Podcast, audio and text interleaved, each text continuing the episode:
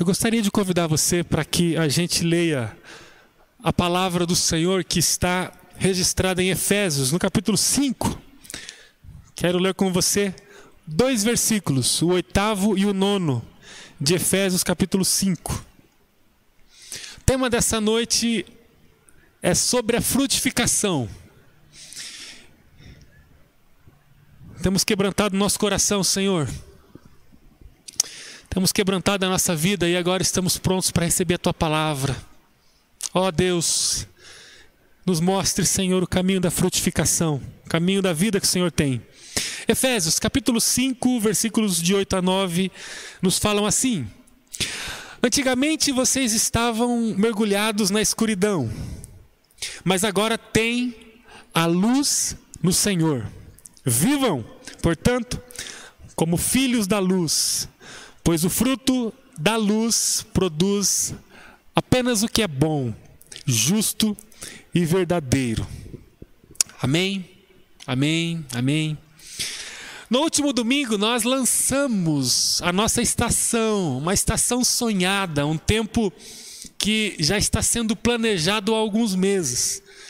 E o dia 7 chegou, lançamos a estação e, na ocasião, nós é, começamos a conversar sobre um processo de semeadura.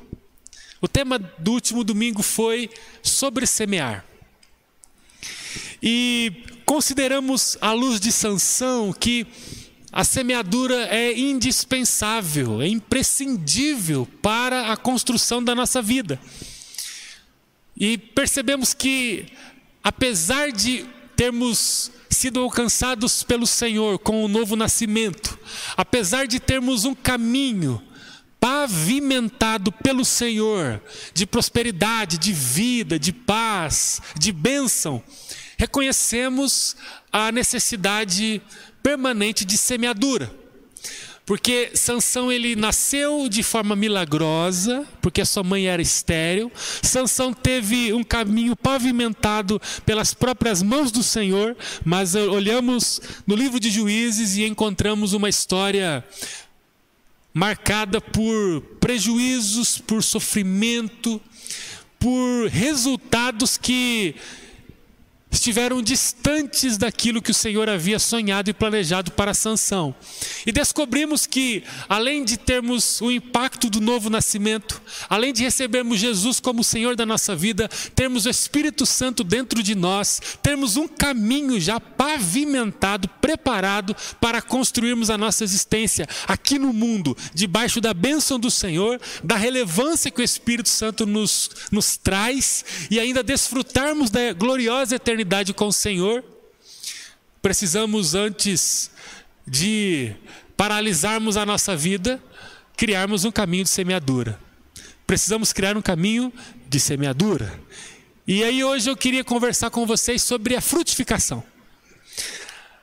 Depois da consciência que precisamos semear, eu quero falar com você sobre a consciência que precisamos frutificar.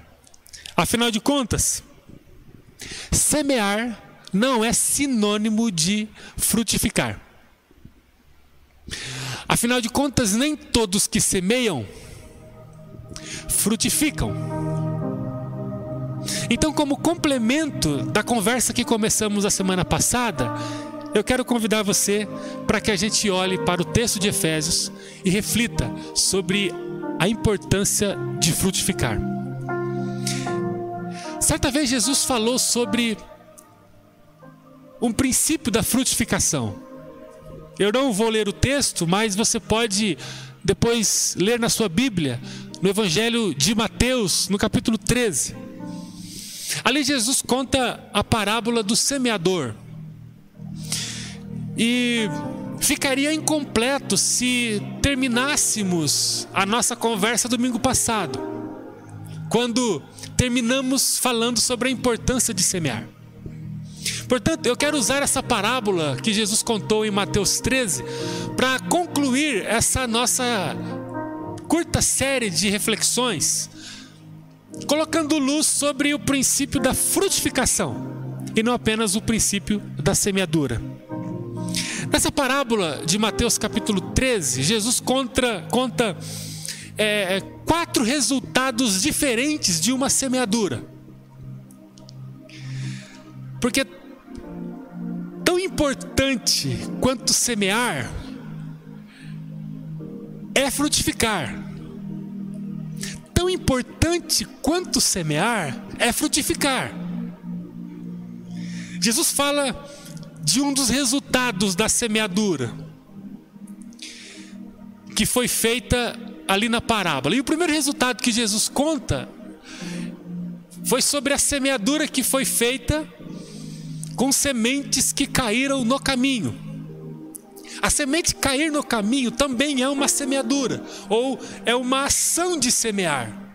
É um ato onde a semente é lançada. Se partirmos da primícia básica de que semear é lançar semente, então lançar semente na beira, na beira do caminho também é um ato de semear. O texto fala que uma semente ou sementes caíram no caminho. Esse é o primeiro plano da parábola que Jesus conta. Mas ela não chegou a ser introduzida na terra. Imediatamente as, as aves do céu chegaram no solo e arremeteram para si aquelas sementes e a semente não chegou nem a germinar.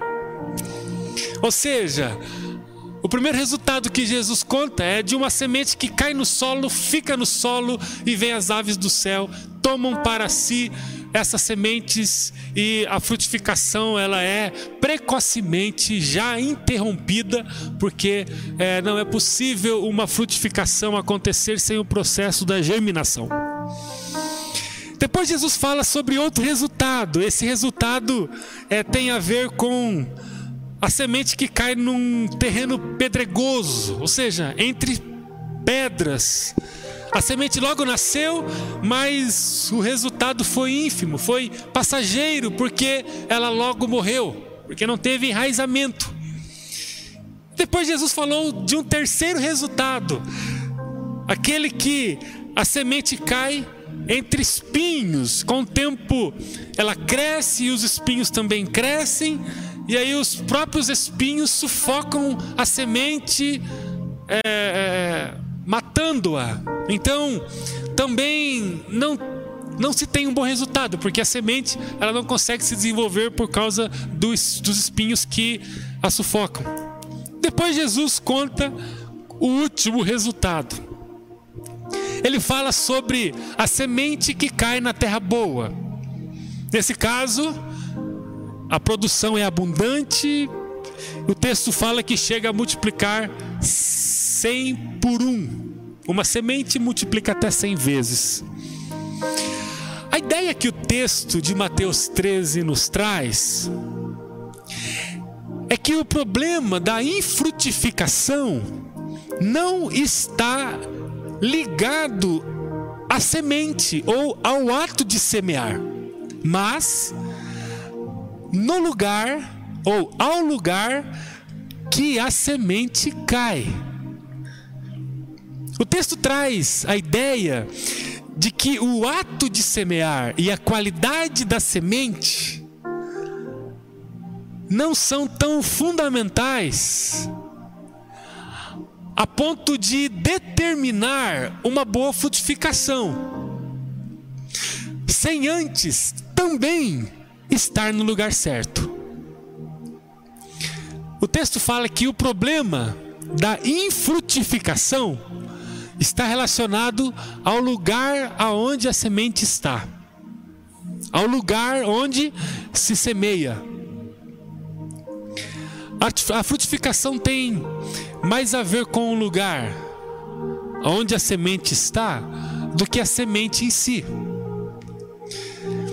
Quando pensamos que somos criados pela imagem do Senhor, e eu quero arremeter novamente a nossa reflexão à vida de Sansão, quando a gente parte do pressuposto que o Senhor nos criou, que o Senhor nos chamou, é Gênesis no, início do livro que diz que nós somos a imagem e semelhança de Jesus, na pessoa de Deus o Criador, na pessoa do Espírito Santo, ou seja, nós somos a imagem da Santíssima Trindade.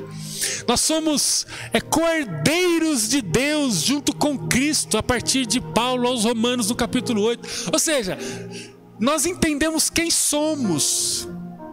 Além de sermos criação de Deus, a imagem e semelhança de Deus, se você reconheceu Jesus como Senhor da sua vida, Salvador da sua vida, se você tem vivido para amar Jesus, para honrá-lo, para viver uma vida de fidelidade, de cumprimento da vontade dele na sua existência, se a tua oração diariamente é a oração representada por Mateus capítulo 6, quando Jesus diz: Venha a nós, ó Pai, o teu reino, seja feita em nós a tua vontade. Se você é desses, ainda mais é comprometido com o Senhor, você tem o selo pela ação salvífica de Jesus na sua vida, o selo do Espírito Santo. Você então é boa semente, você então tem o DNA do Senhor, você recebeu do Senhor todas as condições. Eu gosto do primeiro capítulo da carta de Paulo aos Efésios, quando o texto diz que nós fomos abençoados com toda sorte de bênção espiritual, no reino espiritual, nós somos abençoados, nós somos munidos de toda graça, de toda virtude. Você deve olhar agora para quem está ao teu lado aí, para sua família e ver uma família, ver pessoas munidas de toda virtude. Nós somos o povo do Senhor pelos méritos não nossos, mas de Jesus Cristo. Nós somos boa semente. Você é boa semente. O problema não está em você, o problema não está na sua condição primária, porque você mortificou o seu velho homem e recebeu um novo homem, uma nova natureza. Você tem a natureza do Pai, você tem a natureza de Jesus, você tem a ação permanente do Espírito Santo em você. Então, você é matéria-prima boa. Você é matéria-prima matéria-prima boa. Você tem todas as condições de revelar a glória de Deus na tua vida, na tua casa e em todo lugar que você tocar. Você tem condição de revelar a virtude do céu em cada palavra, em cada ato, em cada decisão, em cada passo, em cada renúncia, em cada a, tomada de decisão. Você tem a condição seja no ambiente pessoal, familiar, ministerial, profissional, seja ele qual for, você tem a matéria-prima, você tem a qualidade que advém do trono do Senhor, porque você é a criação e você que recebeu Jesus como Senhor e vive para a glória de Deus, segundo os passos de Jesus, você tem o Espírito Santo, você é filho de Deus. O problema não está em você. O problema não está na tua composição, porque você é nova natureza. Você é natureza divina. Qual é a questão então? Por que, que não frutificamos como poderíamos frutificar? Por que, que não frutificamos 100 por um como poderíamos frutificar? Por que, que olhamos para a nossa vida e encontramos contornos estéreis, contornos de, frutific... de, de, de frutificação? Contornos de improdutividade, contornos de escassez às vezes. Por que, que não somos abundantes? Em alguns momentos da nossa semana. Por que, que não somos abundantes em alguns momentos da vida? Por que, que nem sempre conseguimos contagiar o mundo com o amor e a esperança que advém, que advém do Senhor Jesus? Por que, que nem sempre conseguimos pegar na mão das pessoas e levá-las a um lugar de produtividade, de bênção, de abundância, de alegria, de cura, de subtração do medo, da mágoa, da falta de perdão? Por que, que nem sempre conseguimos jorrar vida no nosso ambiente familiar. Antes jorramos palavras duras, palavras de ofensa, palavras de medo, palavras de desonra, palavras de divisão. Por que, que nem sempre conseguimos ser relevantes no ambiente de trabalho? Antes, somos encrenqueiros, somos mal vistos, somos problemáticos. Por quê? Por que, que em alguns momentos somos levados pela cultura da promiscuidade no ambiente acadêmico, no ambiente escolar? Porque às vezes falamos mais de notícias que apontam para a morte do que para a vida, apontam para a sujeira do que para a purificação. Por que, que nem sempre nós conseguimos apontar para o Senhor e transformar o nosso contexto? Antes, temos a tendência de nos conformarmos com o mundo por que, que nem sempre temos tempo de qualidade na palavra, no nosso tempo a sós com Deus dentro de casa? Por que, que nem sempre conseguimos ser uma boca evangelizadora, profética, no meio da nossa família, com os nossos filhos, com os nossos pais e irmãos? Por quê? Por que, que falamos sobre política mais do que falamos do reino? Por que, que falamos mais sobre futebol do que falamos do reino? Por que, que falamos mais sobre a cultura, a moda, o último telefone que saiu? Por que, que falamos mais sobre aquilo que não traz? Traz as, as, as características de ressurreição, de esperança. Por quê? Porque que nós temos a impressão de que o nosso entorno não é alterado para melhor, transformado, revigorado, refeito, reposto. Por quê? Por que, que nós temos a impressão que às vezes somos infrutíferos?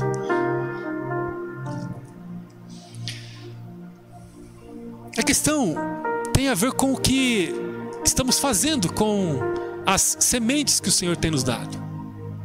A questão tem a ver com o lugar onde nós estamos e não com a, nossa condição de fazer, porque nós somos arquitetados, projetados, encaminhados para uma vida frutífera.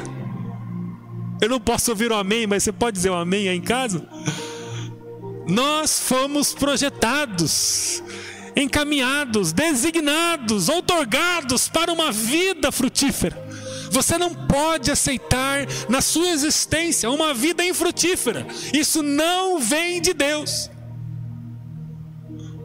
Pastor, é de Deus eu ser infrutífero no meu tempo devocional? Não. Pastor, é de Deus eu ser infrutífero no meio da minha casa? Uma fonte seca, amargo. É normal? Não, não é normal. Pastor, é normal eu, no meu ambiente de trabalho, trabalhar lá 25 anos e não ter tido sequer umas três experiências de evangelismo pessoal. É normal, pastor? Não é normal. Nós não fomos preparados pelas mãos do Senhor para sermos infrutíferos. Pastor, é normal eu não participar do discipulado da igreja? Não é normal. Você foi chamado para edificar a igreja e não para se abster dela. Pastor, é normal eu não participar com a minha família de um tempo de oração e intercessão? Não é normal. Pastor, é normal eu não conhecer a Bíblia? Não é normal. Pastor, é normal eu, nesse tempo de crise, eu não ser fiel com os meus dízimos e ofertas? Não é normal. Queridos, a fonte, ela não se sujeita ao fator circunstancial. Ela jorra. Temos escassez de recursos. Jorramos em tempo de seca. Por quê? Porque nós somos fonte. Não somos um açude que depende de uma fonte. Não somos um poço, uma poça que depende de água. Nós somos a fonte. Não me lembro se é João capítulo 4, capítulo 8. Jesus disse para a mulher: Olha, aquele que crê em mim, rios de águas vivas fluirão de dentro Disse. Você é fonte. Não é normal sermos escassos. Porque o mundo tem sido escasso, porque a economia está escassa, não é normal. Nós somos fonte, nós ofertamos, nós dizimamos aquilo que Deus dá em nossa mão. Se Deus não nos der nada,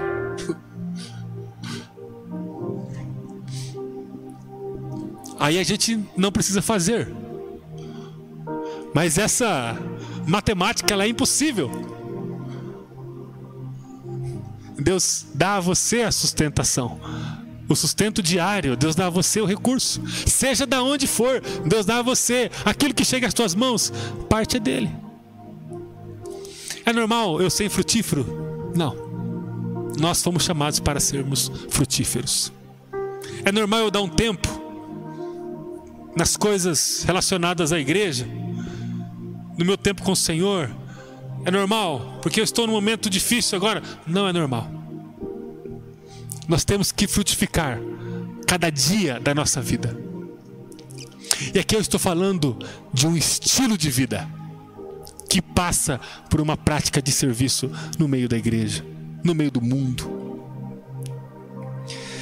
Queridos, a Bíblia vai nos dizer que nós estamos na luz para frutificar.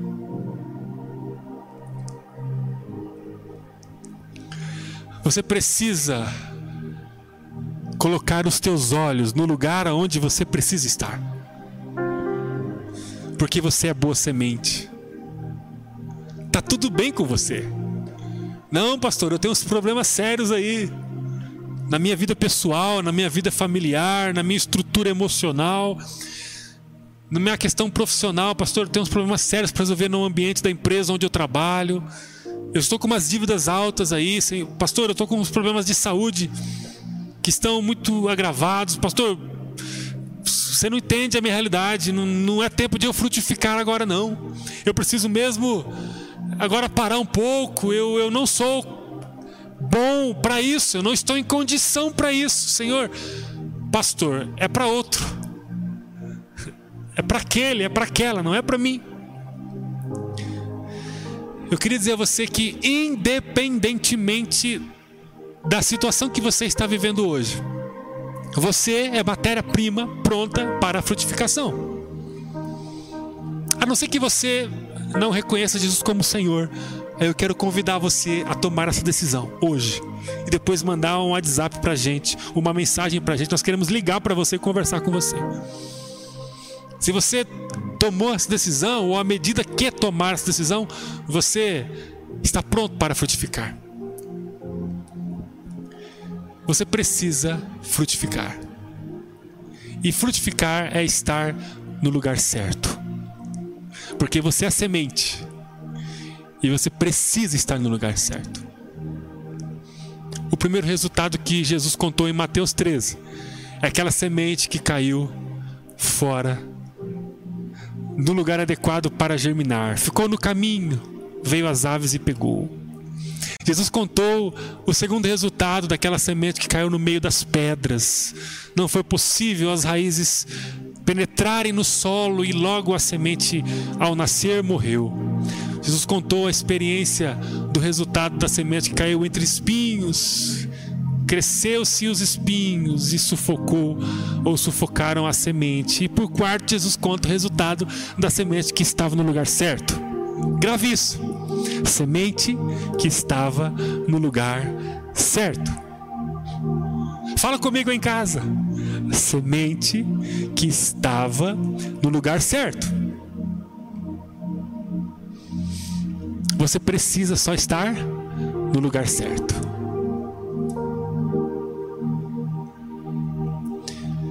Nós começamos a semana passada, há, exatos sete dias, a nossa estação. O que é a estação, pastor? A estação é o lugar certo que precisamos estar. Se você é questionador, cartesiano, racional,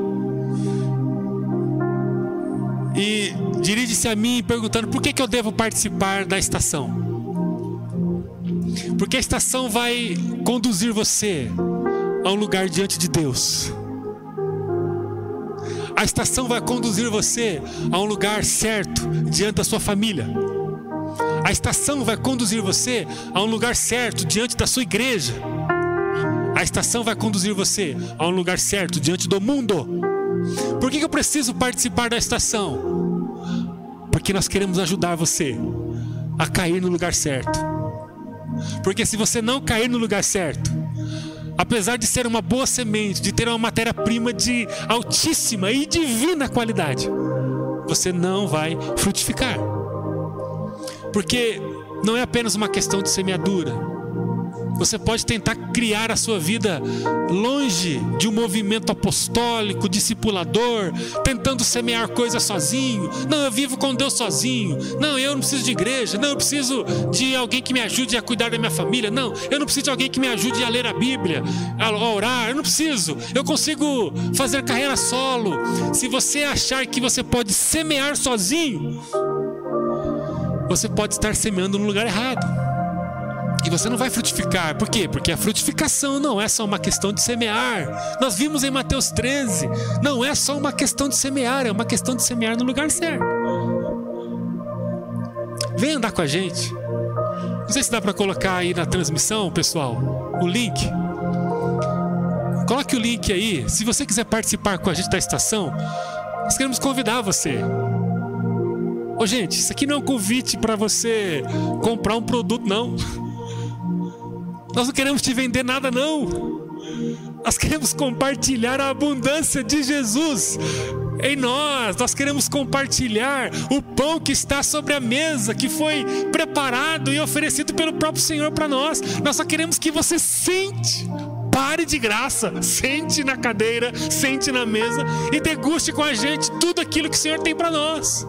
Por quê? Porque você tem que estar aqui, nesse lugar onde o Senhor está oferecendo. Porque não é apenas uma questão de semear, é uma questão de frutificar. Caminhe com a gente. Há um grupo silencioso que é fundamental você participar. Se você não participar desse grupo, você não vai receber os passos minuciosos, diários, para você viver um tempo diferente. Tivemos uma semana com tantos testemunhos. Talvez você já está no grupo, mas você também não viveu quase nada, ou você só está no grupo. Em nome de Jesus, não faça birra. Não fique com a cara comprida, olhando para o que Deus está colocando na mesa para você comer, enquanto você faz cara de nojo e, e rejeita aquilo que o Senhor tem dado para você. Em nome de Jesus, é o Senhor quem está dando a você. É o Senhor quem está dando a você. É para a sua vida, é para a sua casa, é para o seu chamado, é para a sua igreja, é para o mundo onde você habita.